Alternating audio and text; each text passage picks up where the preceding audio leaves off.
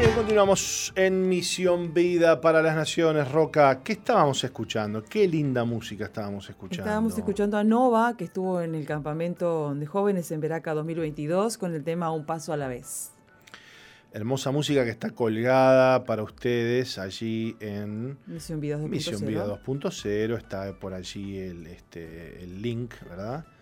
este, en el que bueno, ustedes pueden ingresar y volver a, escuchar esta, esta linda música que se comparte aquí en el programa Misión Vida para las Naciones. ¿eh? Bueno, ¿tenemos algún mensaje de la audiencia? ¿Tenemos algún saludo, Roca? Cuénteme sí, Mónica, Mónica Salas eh, saluda en la fanpage del apóstol Jorge Márquez. Dios los bendiga mucho, cumpla sus promesas en sus vidas y a toda la familia de la fe. Carlos Fabiana Baldi de La Estanzuela, siempre presente, les saludamos. Eh, Alexis Rodríguez, saludo, Dios les bendiga. Ana María Lemes Romero, buenos días, bendiciones. Fuerte abrazo, estoy viendo, los veo desde Cerro. Buenísimo. ¿Y cómo puede comunicarse la gente con nosotros, Roca? Puede comunicarse 094-929-717, 094-929-717 es el celular, el WhatsApp de la radio en SOFM 915, o también aquellos que necesiten eh, oración se pueden comunicar a través del WhatsApp de Misión Vida el 095-333-330. 095-333-330. Déjanos tu motivo de oración, porque la Iglesia Misión Vida cada día ora por todas las peticiones que llegan al WhatsApp de la Iglesia. Bueno, uno de los salmos que más me gusta y que más tocó mi vida es el Salmo 51, donde David eh, se arrepiente de su mm. pecado, reconoce su pecado. Y el Salmo 51, 1, 2 dice, Ten piedad de mí, Dios, conforme a tu misericordia, conforme a la multitud de tus piedades, borra mis rebeliones, lávame más y más de mi maldad y límpiame de mi pecado. Qué maravillosa manera de entender la naturaleza del pecado y el carácter del perdón de Dios que encontramos en estos versículos. Hay tres cosas que pide David. Primero, entiende que el pecado es un crimen. Si los criminales quieren verse libres de los efectos de su crimen, necesitan misericordia. El pecado es un acto ilegal, un acto de desobediencia y de rebeldía, y por lo tanto requiere de misericordia. David dice, borra mis rebeliones. De este modo revela que entiende que el pecado es como una deuda, es algo que se debe, una cuenta que se ha venido acumulando y es preciso eliminarla porque, agrego yo, eh, es imposible pagarla. Claro. ¿No? Luego clama, lávame más y más de mi maldad y límpiame de mi pecado. Entiende David que el pecado es como una mancha repugnante, algo que corrompe el alma. Aunque el acto desaparece en el pasado, la mancha que contamina permanece como un estigma sobre el corazón. Así que clama y pide ser liberado de esta suciedad, de esta mancha que deja el pecado, aunque, la, aunque el recuerdo del pecado quede casi que en el olvido, la, la, mancha, el estigma que deja el pecado continúa, como leíamos recién, en el corazón de la persona que peca. David entiende muy bien la, la base del perdón. Él pide sobre la base de dos cosas. Primero, conforme a tu misericordia. David entiende que solo la misericordia de Dios puede darle el perdón que su pecado necesita, ¿no?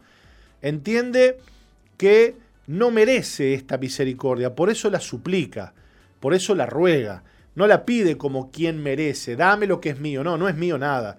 Señor, te suplico, ten misericordia de mí, ¿no? Eh, Dios no está obligado a perdonarnos, pero como Dios es misericordioso, por eso le dice David, conforme a tu misericordia. Sé que eres misericordioso. Sé que no me vas a negar el perdón porque tú eres bueno, Señor. Porque tú me das misericordia. ¿Qué es la misericordia? Es dar un favor inmerecido. No merezco ser perdonado, pero como Dios es misericordioso, me regala su perdón. Algunas personas no pueden comprender el perdón porque creen que lo merecen, ¿no? Ah, Dios me tiene que perdonar, ¿no? Eh, es como que Dios se lo debe al perdón.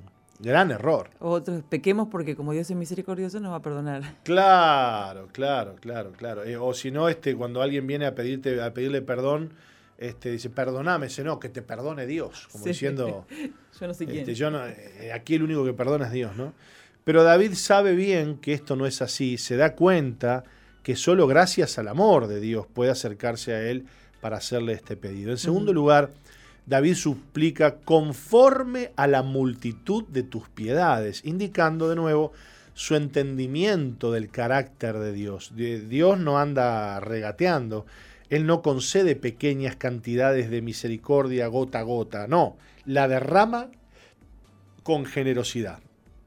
Cuando Dios perdona, perdona mucho más allá de lo que nosotros podemos imaginarnos. Hay dos expresiones que se usan en el Antiguo Testamento para describir el perdón de Dios. Cuánto está lejos el oriente del occidente, hizo alejar de nosotros nuestras rebeliones. Salmo 103, 12. ¿A cuánta distancia se encuentra esto, ¿no? El oriente del occidente. Cada vez se alejan más, ¿no? Sí.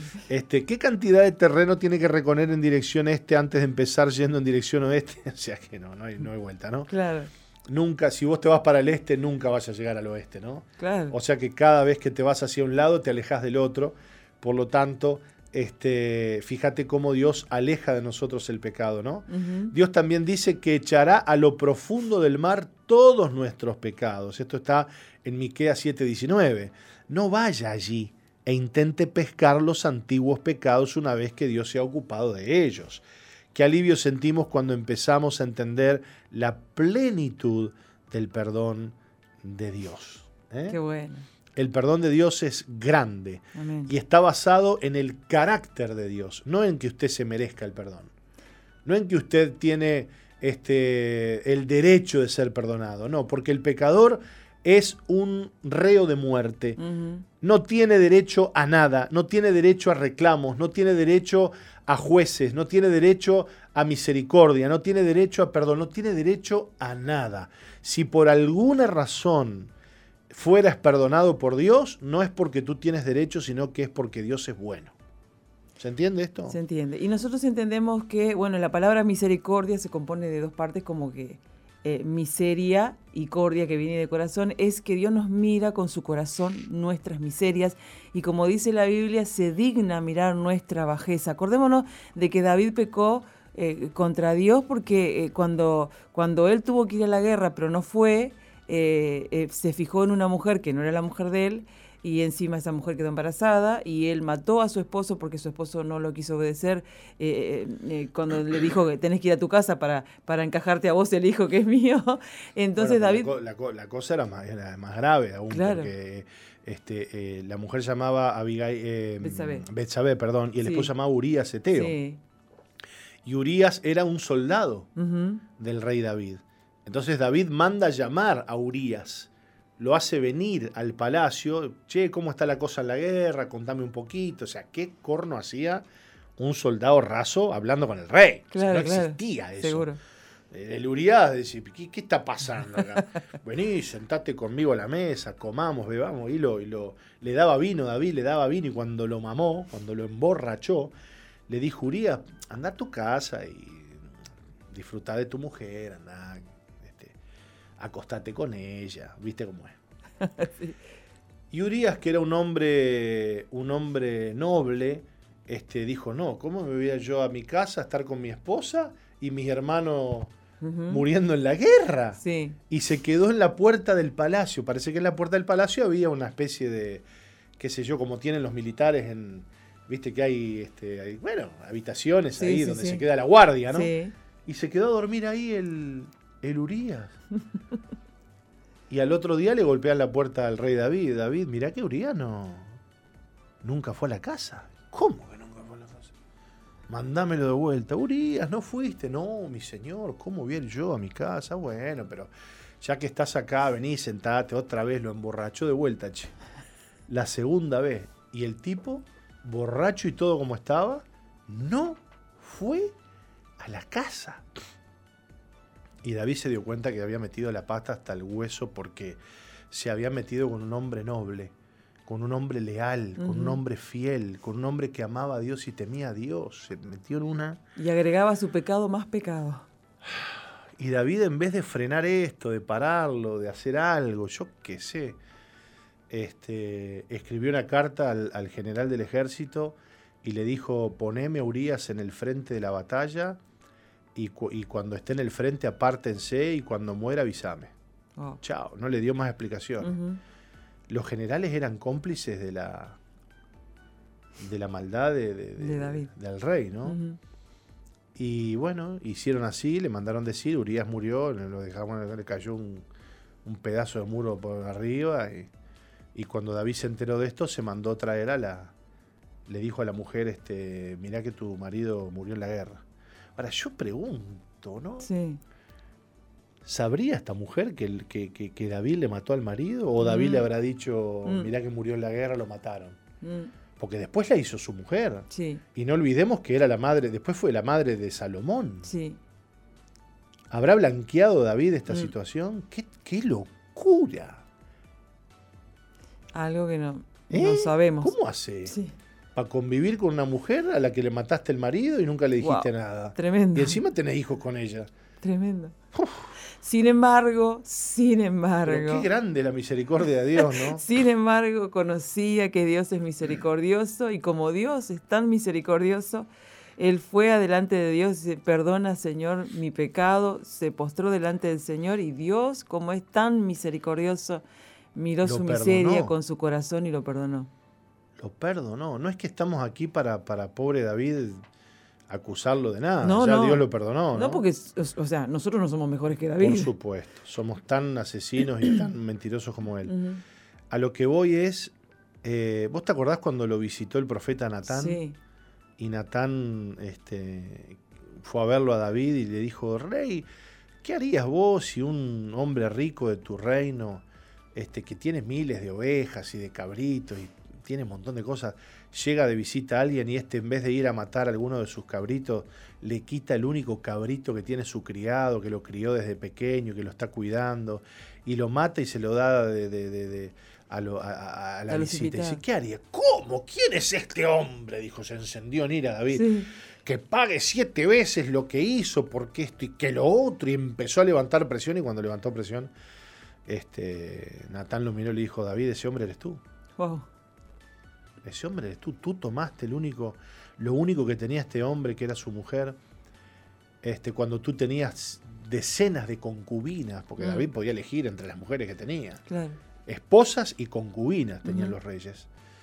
Y sin embargo, este fue y le sacó la mujer al, pobre, al pobre Urias, ¿no? Y ahí David cayó postrado, convicto de pecado, dijo, Señor, contra ti, contra ti he pecado, perdóname, Señor, y se dio cuenta de, de la maldad que había en él, ¿no? Sí.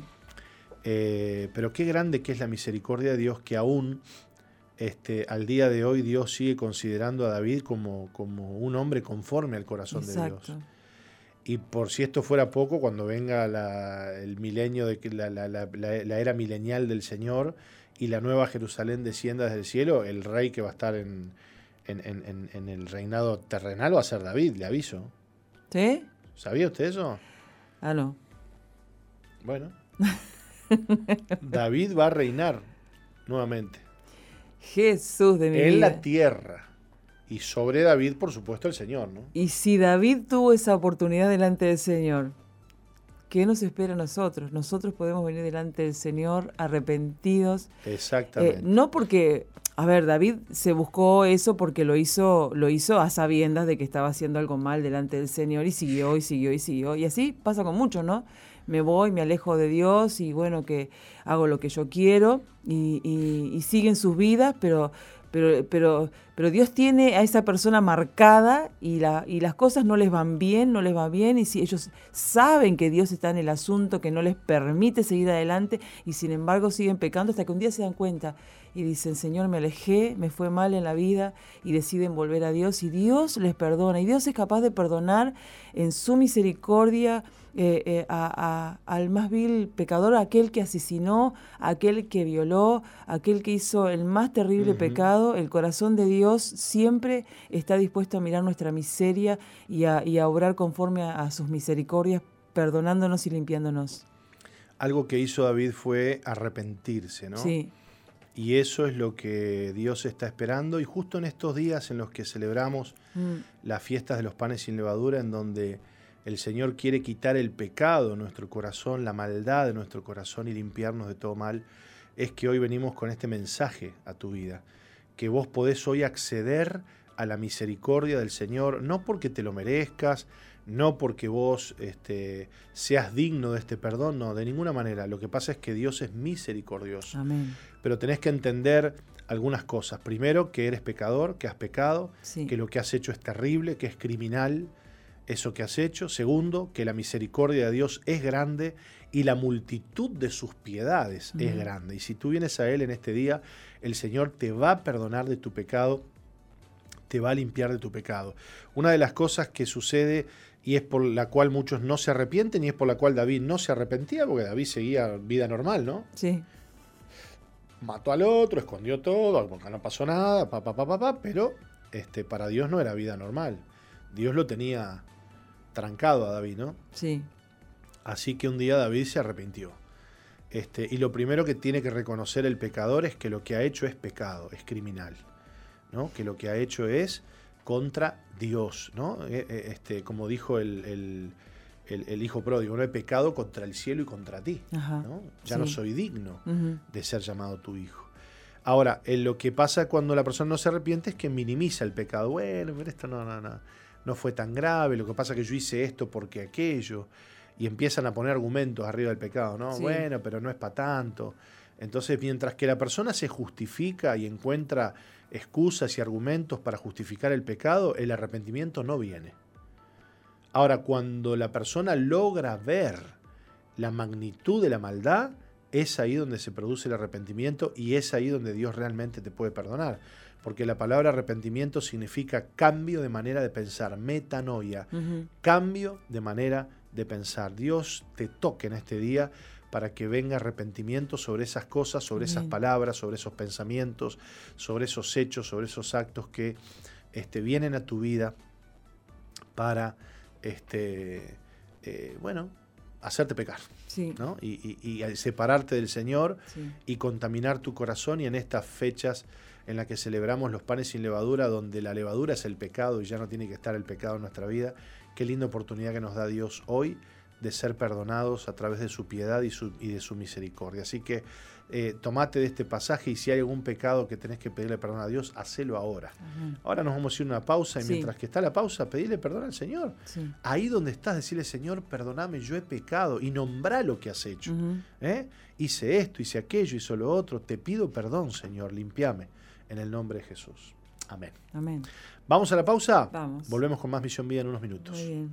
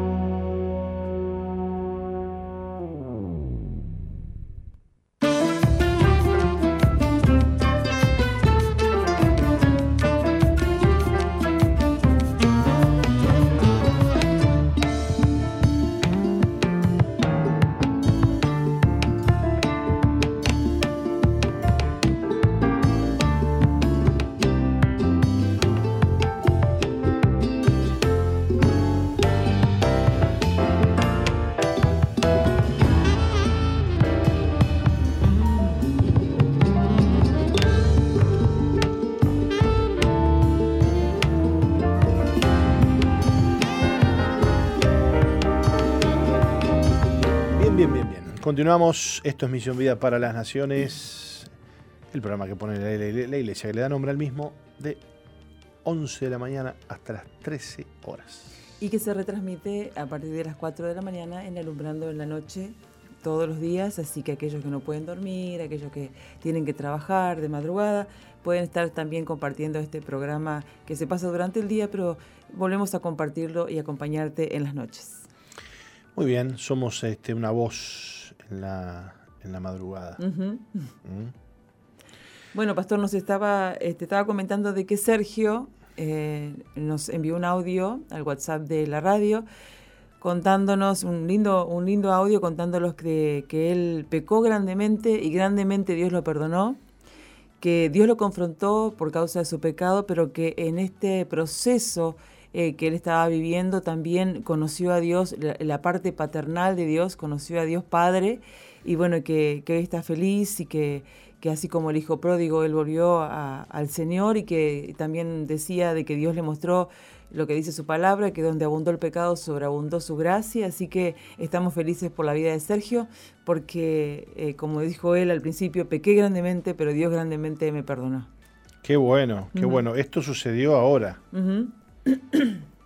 Sucedió en, este, en, esta, en esta reflexión que compartimos. Claro, claro. Qué lindo, qué lindo. Bueno, este, esperamos enterarnos de, otros que puedan decir lo mismo, ¿no? Que oraron y que Dios les perdonó. Estamos transitando los siete días de la celebración de los panes sin levadura, esta celebración que va pegada a la Pascua y que comienza en el atardecer de el día de Pascua, o sea, cuando cae el sol de lo que sería el 14 de Aviv y comienza el 15, recordemos que los días este, para, para, el calendario hebreo o para Israel se, se, miden o se calculan a partir de la, de la puesta del sol y a partir de la salida del sol. O sea, no es que el día termina a las 12 de la noche como nosotros, ¿no? Para nosotros a las 0 horas terminó el día. Para ellos, cuando el sol se pone, está terminando un día y está comenzando el otro. Por lo tanto, eh, el día de Pascuas que fue el viernes pasado, Este, se terminó la Pascua al, ponerse el sol y comenzó el primer día de la fiesta de los panes sin levadura. Exacto. Eh, el viernes que viene, o sea, pasado mañana, culmina la fiesta de los siete días de los panes sin levadura. Esta celebración que además está puesta por Dios en un momento, digamos, tan calculado y perfecto, porque termina el Señor de dar su vida en la Pascua y perdonar nuestros pecados, y comienza la celebración eh, en la que justamente este, a través de quitar la levadura de nuestras casas y de nuestros panes, este, estamos anunciando que el pecado ya no está, que el pecado se fue, que la levadura representada por el pecado se ha ido de nuestra vida, de nuestra casa, de nuestra familia, pero no se fue por arte de magia, se fue porque Cristo, el Cordero de Dios que quita el pecado del mundo, se llevó nuestro, nuestro pecado. Así que el viernes que viene, a las 19 y 30 horas, vamos a estar celebrando el cierre de estos siete días en nuestra iglesia central, ¿eh? con un culto especial y además con, con una palabra especial acerca de este tema. Qué bueno. Y bueno, como decías vos, es un tiempo para reflexionar, pero también para saber y estar conscientes, como estábamos compartiendo en la reflexión anterior, de que, bueno, que nosotros cometemos errores, nosotros tenemos pecados en nuestras vidas, pero que en este tiempo podemos venir al Señor y pedirle perdón por nuestros pecados y sentirnos felices y agradecidos a Dios porque Él es amplio en perdonar, porque grandes son sus misericordias. Así que bueno, que es un tiempo de celebrar, que Jesús no quedó muerto en una cruz del Calvario, que Él no, no, que tampoco padeció por porque bueno, lo, decidieron matarlo y él dijo, bueno, acá se terminó mi vida, mi, mi, mi, mi, tiempo en la tierra, se terminó mi misión. No, la misión de Cristo, aun cuando resucitó, continuó porque en Él tenemos vida, porque en Él tenemos perdón de pecados, porque podrás caer una y mil veces, pero el Señor siempre te va a levantar cuando venís a Él arrepentido. Dice la Biblia que Dios resiste a los soberbios y da gracia a los humildes. No vengas a Dios diciéndole así, tenés la obligación de perdonar perdonarme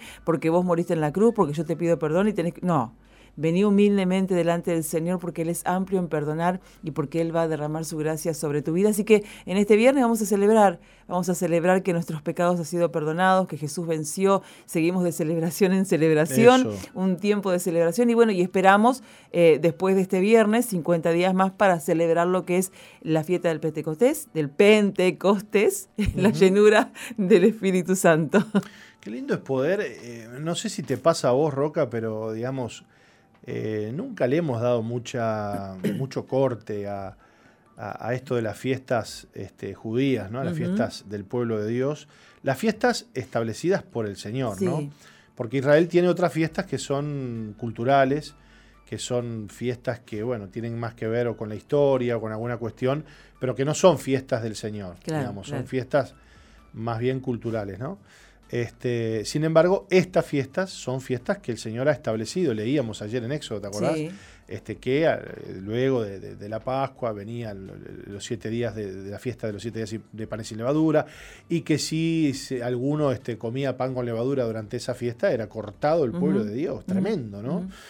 Cómo el Señor este, se puso firme con esto, porque, eh, bueno, porque es una fiesta que, habla del pecado, que habla del perdón, que habla de la limpieza, que habla de la santidad, ¿no? Y que habla de la nueva vida, ¿no? Entonces, todas estas festividades que Israel las ha cumplido y las ha guardado durante tantos años, fíjate vos que de Éxodo acá, estamos hablando de miles de años de, venir festejando y observando estas celebraciones, este, desde, que, desde que Israel sale de, de 420 años de esclavitud, este, y se establece en la tierra prometida, el Señor este, les ordena hacer esta celebración durante siete días seguidos eh, y que a la postre, al, futuro, iba a tener que ver con el Mesías y con lo que Cristo iba a hacer un día por todos nosotros, que era quitar la vieja levadura, quitar el pecado que nos, nos alejaba del Señor y darnos una nueva vida. O sea que nosotros somos, en definitiva, este, esos panes sin levadura.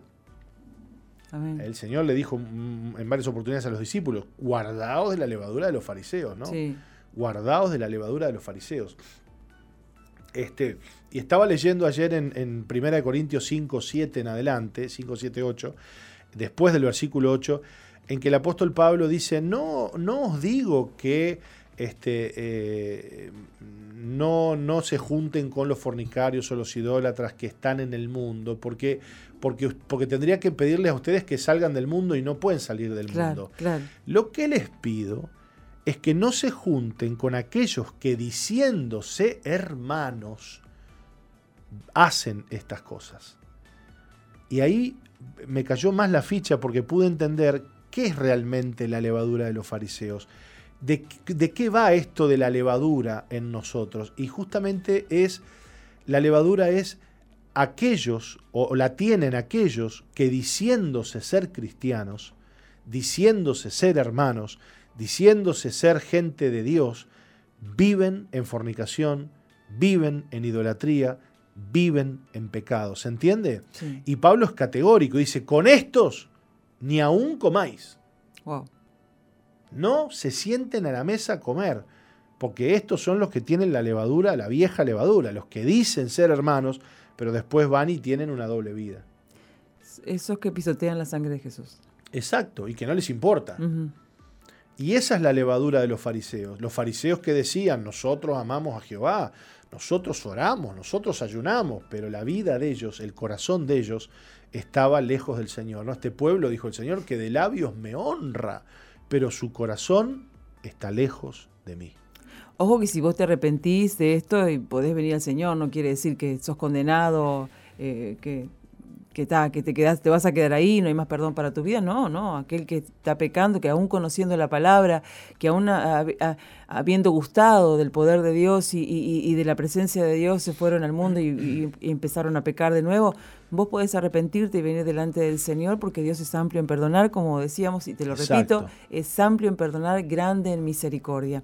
Y respecto a estas festividades, eh, te contaba que la otra vez estuve viendo un video eh, acerca de cómo celebra el pueblo judío todo este tema de, de pesaje, de, lo que son las Pascuas y y como que veía que para ellos esa celebración eh, es como que se transforma lo que nosotros para nosotros es Navidad, ¿no?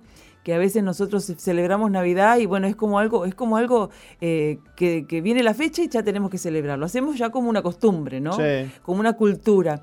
Y, realmente estas celebraciones que nosotros comenzamos a celebrar, que son, que son celebraciones que, Dios le ha eh, instaurado en el pueblo, que Dios ha, ordenado, que su pueblo tiene que celebrar, estas celebraciones que para nosotros son nuevas, nos llevan a de alguna manera eh, estar agradecidos a Dios y, recordar siempre eh, a Dios y recordar la obra que Él hizo. O sea, no la tenemos que tomar como una costumbre, como una cultura, sino que con estas celebraciones que nosotros como Iglesia Cristiana estamos haciendo, celebrando en este tiempo, eh, hay que muchos dicen, ay sí, porque ustedes están copiando al pueblo judío y eso es parte del pueblo judío y no de nosotros. No, es una manera de recordar la obra de Dios, de tener presente siempre a Dios y de honrar a Dios porque Él envió a su Hijo para dar su vida por nosotros y porque Él nunca se olvidó de nosotros. Entonces, estas celebraciones, no vamos, no, no puedes decir que nuestra iglesia es aburrida, no puedes decir que nuestra iglesia no celebramos a Dios y no nos olvidamos de las cosas que Dios hizo en nuestras vidas y que sigue haciendo y que seguirá haciendo. Pero además, Roca, eh, creo que poder observar estas celebraciones, eh, aprenderlas, entenderlas, forma parte de nuestro acervo cultural y de fe. Claro. O sea, forma parte, ¿no? No podemos nosotros decir, ah, no, porque somos cristianos, no tenemos nada que ver con el pueblo judío. Pará, ¿qué estás diciendo? La Biblia que lees la escribieron. ¿La escribieron quiénes la escribieron? Los del pueblo judío. El, Salvador que dio la vida por vos, ¿dónde nació? ¿Es alemán? ¿Es ruso? ¿Qué? No. Entonces, toda nuestra, nuestra cultura de fe, todas nuestras.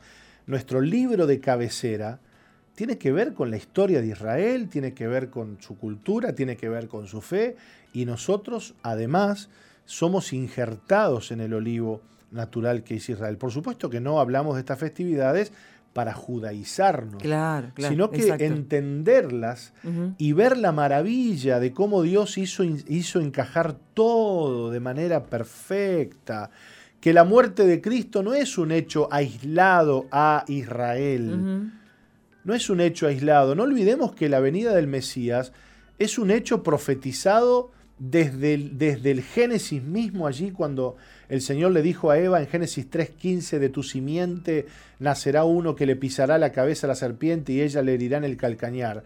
Y desde ahí en adelante cientos y cientos de profecías se han estado dando y se han cumplido en la venida del Mesías, nuestro Señor y Salvador. Entonces, ¿cómo vamos a ignorar? Las festividades ordenadas por Dios que además coinciden con el plan de salvación. La Pascua con la muerte del Señor, los siete días de los panes sin levadura con el perdón de los pecados y la quita del pecado por parte del Cordero de Dios que quita el pecado del mundo. El Pentecostés con la venida del Espíritu Santo, o sea, por donde nosotros miremos, vamos a encontrar que eh, las fiestas del pueblo de Dios están perfectamente alineadas con las profecías, con los planes y con la venida del Señor y además con la iglesia de Jesucristo. ¿Mm? Parece que Dios hizo coincidir tanto para judíos como para gentiles, que somos nosotros, las cosas, porque de dos pueblos hizo un solo pueblo. Y fíjate lo que dice aquí en 1 Corintios 5.9 donde Pablo está hablando de la vieja levadura, donde está hablando de, esta fiesta de, los panes sin levadura, y en donde Pablo les dice, os he escrito por carta que no os juntéis con fornicarios, no absolutamente con los fornicarios de este mundo, o con los avaros, o con los ladrones, o con los idólatras, pues en tal caso sería necesario salir del mundo. Claro. O sea, Pablo les está diciendo, no es que les dije que no se junten con, con los fornicarios del mundo, no, no son los del mundo, porque si, para eso tenés que irte a otro planeta. Sí. ¿No? Más bien os escribí que no os juntéis con ninguno que, llamándose hermano, llamándose hermano, fuere fornicario, o avaro, o idólatra, o maldiciente, o borracho, o ladrón. Wow con el tal ni aún comáis. Ahora, si el hombre no se dice ser hermano, no entiende nada de la fe, no ha conocido a Cristo, anda a comer a la casa, ¿qué problema hay? Claro. Si Cristo iba a comer a la casa de los pecadores. Eso. ¿O no? Sí, sí, sí. Y por eso lo criticaban. Pero los pecadores no andaban diciendo que eran hermanos. Exacto. No es que Saqueo lo llevó a la casa y dijo, Señor, vení a mi casa porque yo, yo soy, soy hermano en la fe. No, Saqueo dijo, no, yo soy un, soy, un tipo despreciable. Si a alguno le debo algo, dijo, se lo devuelvo cuadruplicado, la mitad de mis bienes doy a los pobres. Entonces, fíjate qué fuerte, ¿no? Es esto de, los panes sin levadura. Y, aquí, de alguna manera, entendemos de qué va esto de la levadura y tiene que ver con lo que ya dijimos hace unos minutos, que es ese, esa levadura es aquella que está en el, el que se dice ser hermano, pero no vive la vida de Cristo. Dice, yo soy hermano, yo tengo fe, yo voy a la iglesia, pero en su vida privada ¿eh? comete estos pecados que acabamos de, mencionar. Y de esa levadura es la que el Señor quiere que vos te libres. De la levadura que te hace tener dos caras. Sí. Porque la levadura no se ve, Roca. No se ve. Claro. Ese es el tema que tiene la levadura. Vos le metés la levadura en la masa y vos no la ves a la levadura. Pero la levadura está ahí fermentando, ¿viste? Y una de las cosas que tiene la levadura es que pudre la masa. Sí. Si vos, si vos dejas un pan con una masa con levadura mucho tiempo, cuando volviste, este, la masa está podrida. Se fermentó demasiado, se puso ácida y se pasó de punto y se te pudrió, la tenés que tirar porque no sirve para más nada. Yo me acuerdo, este, trabajaba en una panadería con 18 años, este, a la vuelta de la caja de jubilaciones, se llamaba la, Palacio, ya hago, el chivo, no sé si, existirá todavía, y había un maestro panadero que amasaba un carro entero de pan de Viena, pan tortuga, pan catalán y pan de pancho, ¿no? Qué rico. Entonces este, el tipo amasaba un carro entero, un carro como de, como de 30 latas, 20 y pico de latas. Entonces las dejaba todas las latas armadas y les ponía un poncho al carro, que era una especie de cobertor para que se mantuviera ahí este, en, en un microambiente ¿Y qué sucedía? Que, que eso se cocinaba a la mañana siguiente. Entonces el tipo estaba 10 minutos para calcularle cuánta levadura le iba a poner según el clima, según la humedad, según el tiempo. Ah. Porque si se pasaba en 5 gramos de levadura, cuando llegaban los panaderos estaba todo podrido. Así que el tipo ponía un poquito así en la mano, acá en la palma de la mano, una cosita, una piedrita así chiquita de levadura, y daba vuelta y venía y miraba el clima y abría la ventana y se miraba las nubes así para todos lados. Y yo estaba, yo era confitero ahí, trabajaba y lo miraba que daba vuelta. Digo, ¿qué estás haciendo? Y dice, no, estoy calculando la levadura. Y se me llevo a pasar en un gramo, dos gramos, tres gramos, dice, y, está todo podrido el otro día, dice. Y el tipo hacía así y cuando se decidía, agarraba y se le echaba la masa así, se sacudía la mano y amasaba, le daba vuelta a la máquina, bla, bla, bla, armaba y rogaba a sus dioses que, que al otro día no estuviera podrido. Mirá lo que es la levadura, no se ve. Un grano un poquito así, en un, estamos hablando de una bolsa de 20, 30 kilos de harina, ¿no? Estamos hablando de, de 5 o 6 gramos de levadura. Y eso es lo que hace la levadura. Que no se ve, pero está ahí fermentando, ¿viste? La maldad, el pecado, y pudriendo el corazón. Y lo peor de todo es que cuando vos agarrás una masa que tiene levadura y se la pones un pedacito a otra que no tiene levadura, eh, eh, contamina una masa a la otra, ¿se entiende? Claro, claro. Entonces, por eso dice Pablo, os escribí que no juntéis con aquellos que llamándose hermanos, son estos, son lo otros, son aquellos. ¿Por qué no quiere que te juntes con esos, Pablo? Porque, porque generan confusión, porque generan, eh, ¿cómo te puedo decir? Te confunden. porque te dicen, yo soy hermano, yo creo en Cristo, y vos le mirás la vida y el tipo este, vive una vida de mentira, de robo, de engaño, de fornicación, de, de, sexo, qué sé yo. Entonces Pablo dice, con esos, por favor, no te juntes porque te van a contaminar. La levadura que hay en ellos se te va a meter a vos y vos vas a terminar contaminado porque como el otro lo hace, entonces yo lo hago. Fíjate vos qué, qué interesante que es esto. Y cuánto nos tenemos que cuidar, porque esta carta que Pablo les escribe, no se las escribe a los vecinos de la esquina, se las escribe a los hermanos, a los hermanos. Entonces nosotros podemos tener, predicarle al compañero que, que anda en pecado, a la compañera, al compañero de escuela, de trabajo, lo tenemos que hacer. Abrazarlo, che, animarlo, y vamos a comer, dale, comamos. Porque si ya sabemos lo que es. Claro. Ya sabemos que, que no conoce a Cristo, que vive en pecado, pero este otro que aparentando ser un hermano vive una doble vida, cuídate, porque ese tiene la levadura escondida, ¿viste?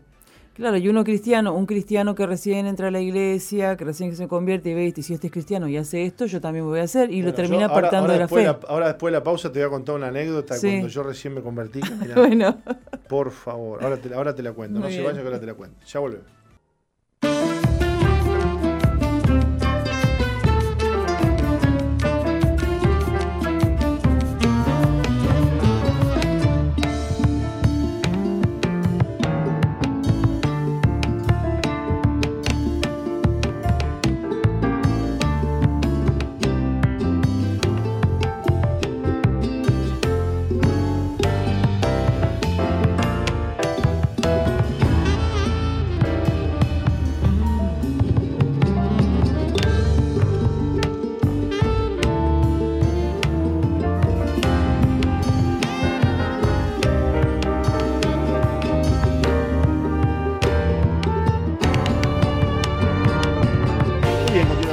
Emisión Vida Roca. ¿Qué estábamos escuchando? Estábamos escuchando a Ceci Márquez y a Nicole Olivera el tema Mi primer amor. Qué lindo, linda música, hermosa música. Bueno, usted se quedó con ganas de una anécdota. Claro. Bueno, es una anécdota un poco fuerte. ¿eh? ¿Ah, sí? Sí, es un poco fuerte. Yo me acuerdo que estaba recién, recién había llegado a la iglesia, mire, no, no sé si tenía un mes, no tenía un mes, tenía semanas. Y me había hecho unos, unos amigos, este, que, claro, yo cuando uno entra a la iglesia se cree que en la iglesia son todos, son todos buenos, ¿no? O que todos andan, este, son, son ángeles, ¿viste? Y no, la iglesia es como un hospital donde hay mucha gente que, mm. que se está sanando, que se está recuperando, que...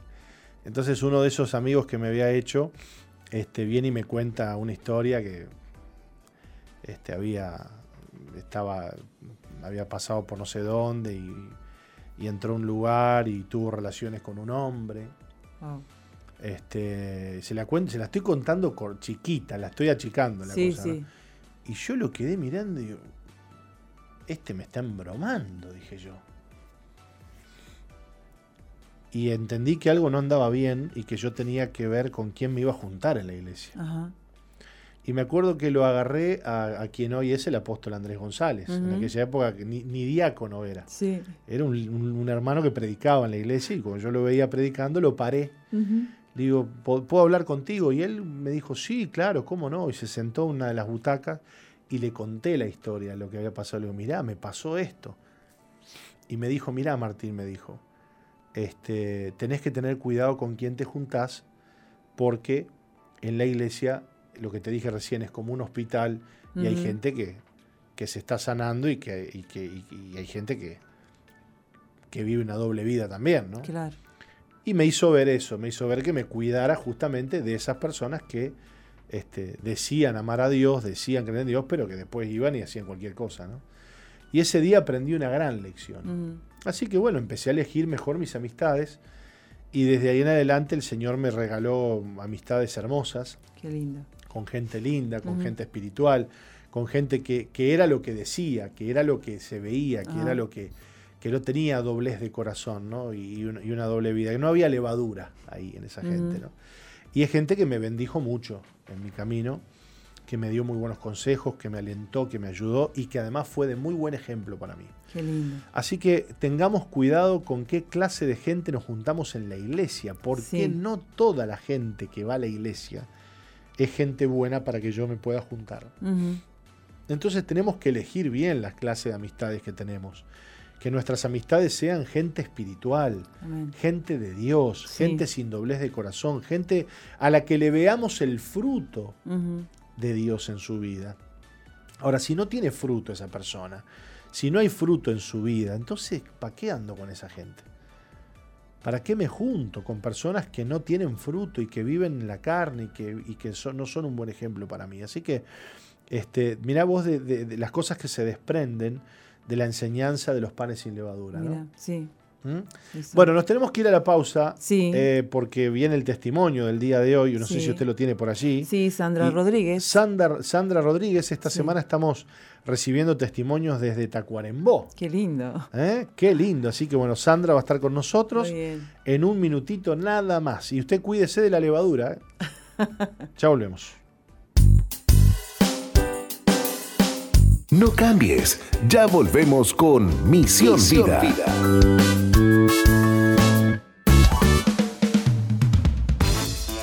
Sigue al apóstol Jorge Márquez en Twitter e Instagram, arroba Jorge Márquez, Jorge Márquez Uy. Y suscríbete al canal de YouTube Jorge Márquez. Jorge Márquez.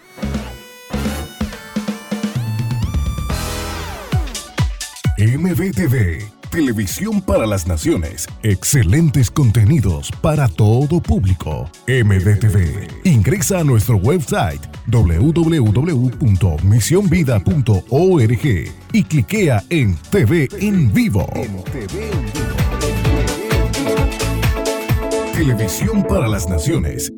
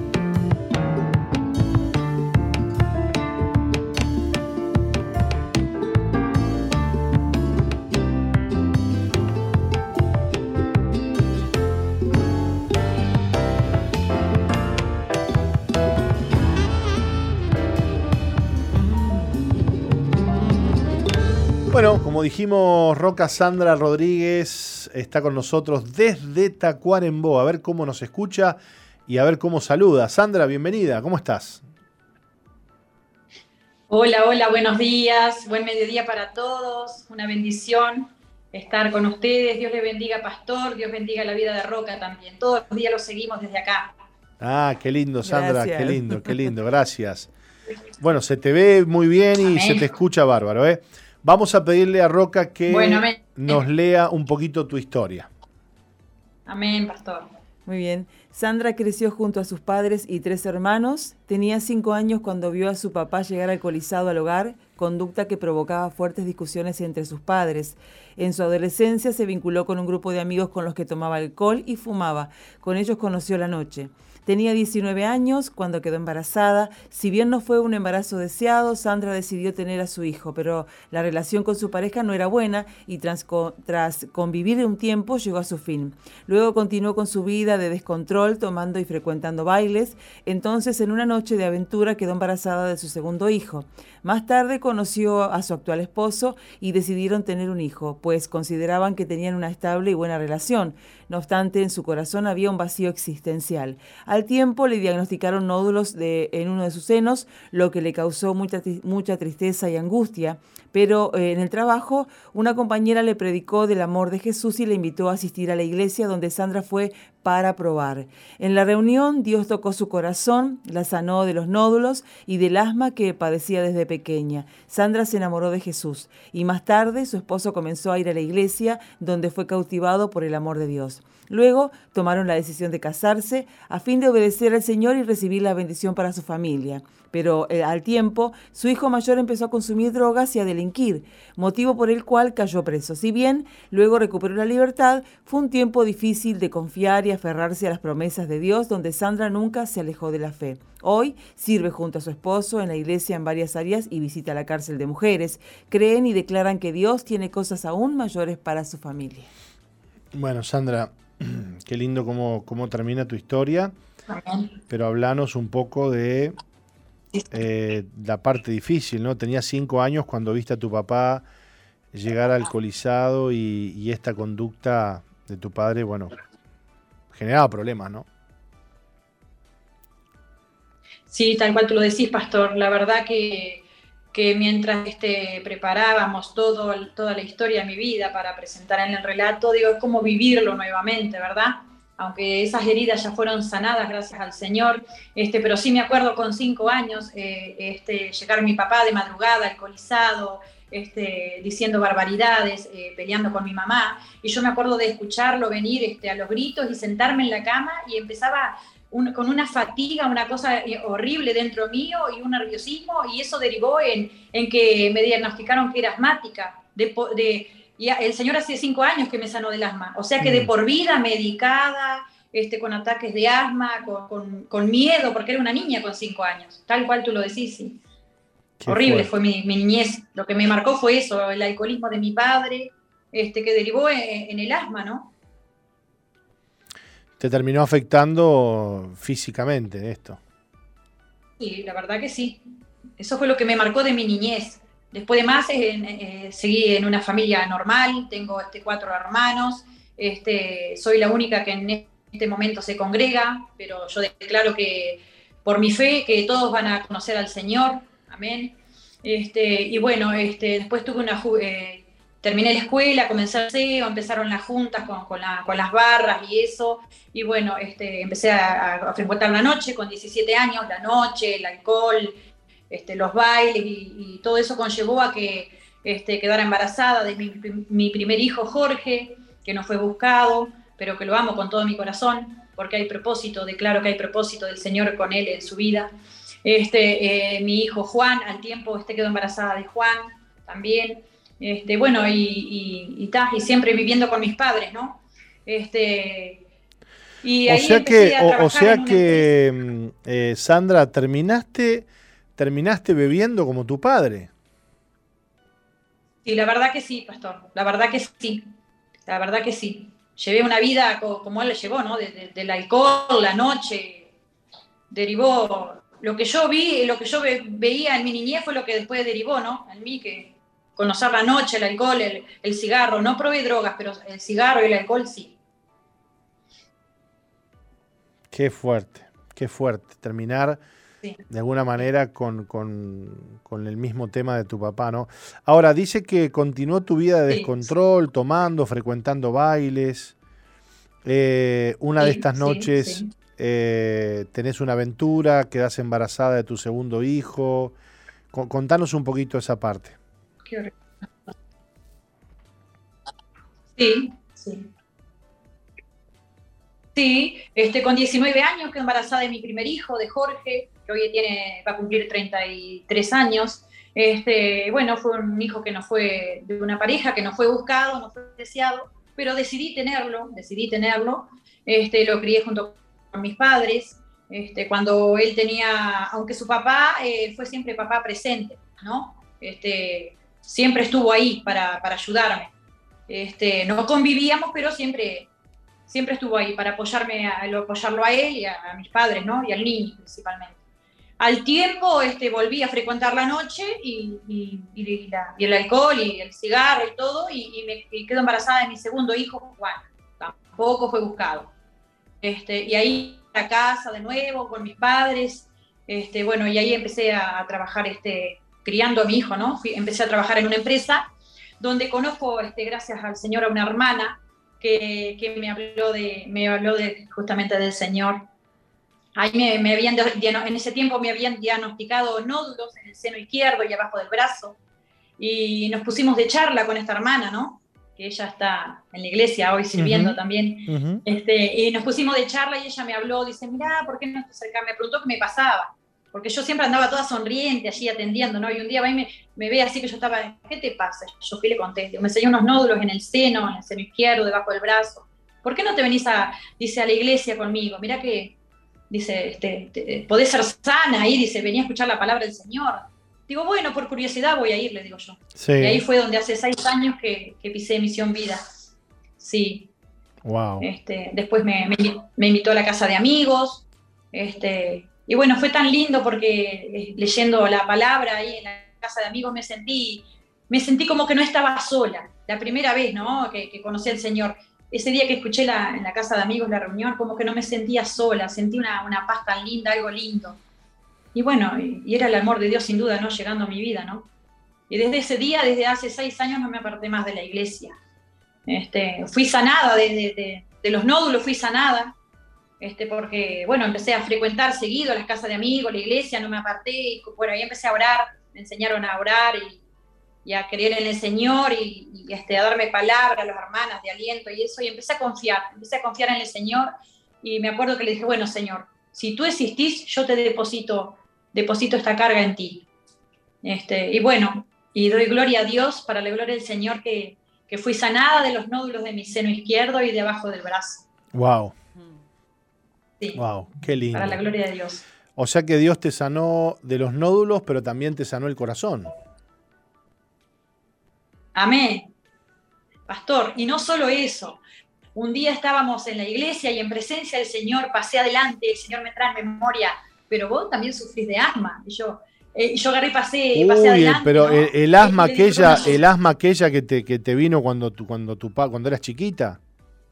Sí, sí, amén, amén, amén que sí. Yo me acuerdo que no podía salir a ningún lado si no llevaba el, inhalador en la cartera, me acuerdo. Entonces el, Señor me trajo en memoria, pero vos tenés otra nana dentro tuyo. Entonces yo pasé adelante y digo, bueno, Señor, si tú me sanaste de los nódulos, Padre, hazme libre de este asma, sáname de este asma. Y así fue también, para la gloria del Señor. Qué bárbaro. Fui, sanada de asma. Eh, me acuerdo que tenía un inhalador en el baño, uno en, el cajón de la, de la, mesita de luz. Y bueno, no me preguntes cómo, pastor, pero no sé dónde fueron a dar esos inhaladores. Hasta el día de hoy no los encontré más y no los usé más hasta el día de hoy. Gracias a Dios. O sea que toda la vida con asma usando inhaladores y ya no los usás. Toda la vida. Amén. Toda la vida usando el inhalador iba a todos lados conmigo. Era como el cepillo de dientes. Este, yo sabía que si no lo traía, eh, me empezaba con, e, con, esa fatiga y si no lo encontraba me atacaba de asma. Era un asma nervioso, me había, me había, el médico me había dicho que ah, vos tenés el asma nervioso, dice, yo le contaba esto de que si no llevaba el inhalador este me atacaba de asma, ¿verdad? Este, pero también para la gloria de Dios fui sanada del asma también, de los nódulos del asma. Y bueno, y ahí me, cautivó el amor del Señor y hace seis años que estoy en sus caminos y bueno, hasta que, hasta la, la venida de Él, no me desprendo de sus manos. Qué hermoso, qué hermoso, qué lindo escuchar esto y saber que el Señor, eh, bueno, te ha cambiado la vida y hoy se te ve sonreír, se te ve libre, se te ve feliz. Sí, Señor. Pastor, después de esto, de, los nódulos, del asma y todo esto, mi hijo mayor cae en las drogas, anduvo un año y medio en la calle comiendo de las volquetas, eh, este, roba, cae preso, y ahí yo, al pie del cañón, los ocho meses que él tuvo preso, al pie del cañón ahí, este, eh, llevándole las cosas a la cárcel y eso, pero le dije, este, eh, eh, te voy a venir a ver todos los domingos, pero tenemos que leer la palabra. Y yo todos los domingos le llevaba una palabra y leíamos con él en un, en un, lugarcito pequeño ahí donde estaban los demás presos y le ponía la mano atrás en la espalda y le oraba. Amén. Nunca, nunca este, dejé de orarle ni de visitarlo, pero llevándole la palabra a la cárcel. Él salió de ahí, él, ahora está, salió de la cárcel hace dos años ya, está trabajando en una empresa, gracias a Dios, este, tiene su casita, tiene sus cosas, este, pero eh, lo que más anhela en mi corazón es que él sea tocado por el Señor, que todavía, todavía no. quédate tranquila, quédate tranquila que Dios ya lo va a tocar. Amén, sí, Señor. Que Dios ya lo está tocando y que y, vas a ver, si Dios lo hizo en tu vida, lo va a hacer con la vida de tu, de tu familia. Señor, amén, lo creo, sí, Señor. Amada, Dios te bendiga, gracias por haber estado con nosotros, nos alegramos contigo, nos alegramos con, ver el espíritu de, alegría y de gratitud que hay en tu vida. Dios te bendiga mucho, hermana. Amén. Bueno, amén. Igualmente para ustedes un abrazo grande. Bendiciones desde acá de Tacuarembó. Dios te bendiga mucho. Qué lindo, qué lindo. ¿Cómo, cómo, cómo las vidas transformadas transmiten vida, ¿eh, Roca? Sí, sí, feliz, la vemos feliz y la, de la obra que Dios hizo en su vida y, las cosas que Dios tendrá para ella, ¿no? Sin duda, sin duda. Nos tenemos que despedir. Sí. Porque usted, usted, usted ha visto, a la una nos echan. Si no nos, vamos, nos cortan todo acá, nos apagan la luz. Pero mañana estaremos de vuelta por aquí, Roca. A partir de las 11 mañana en el programa de la Iglesia Misión Vida para las Naciones, aquí en SOFM 915.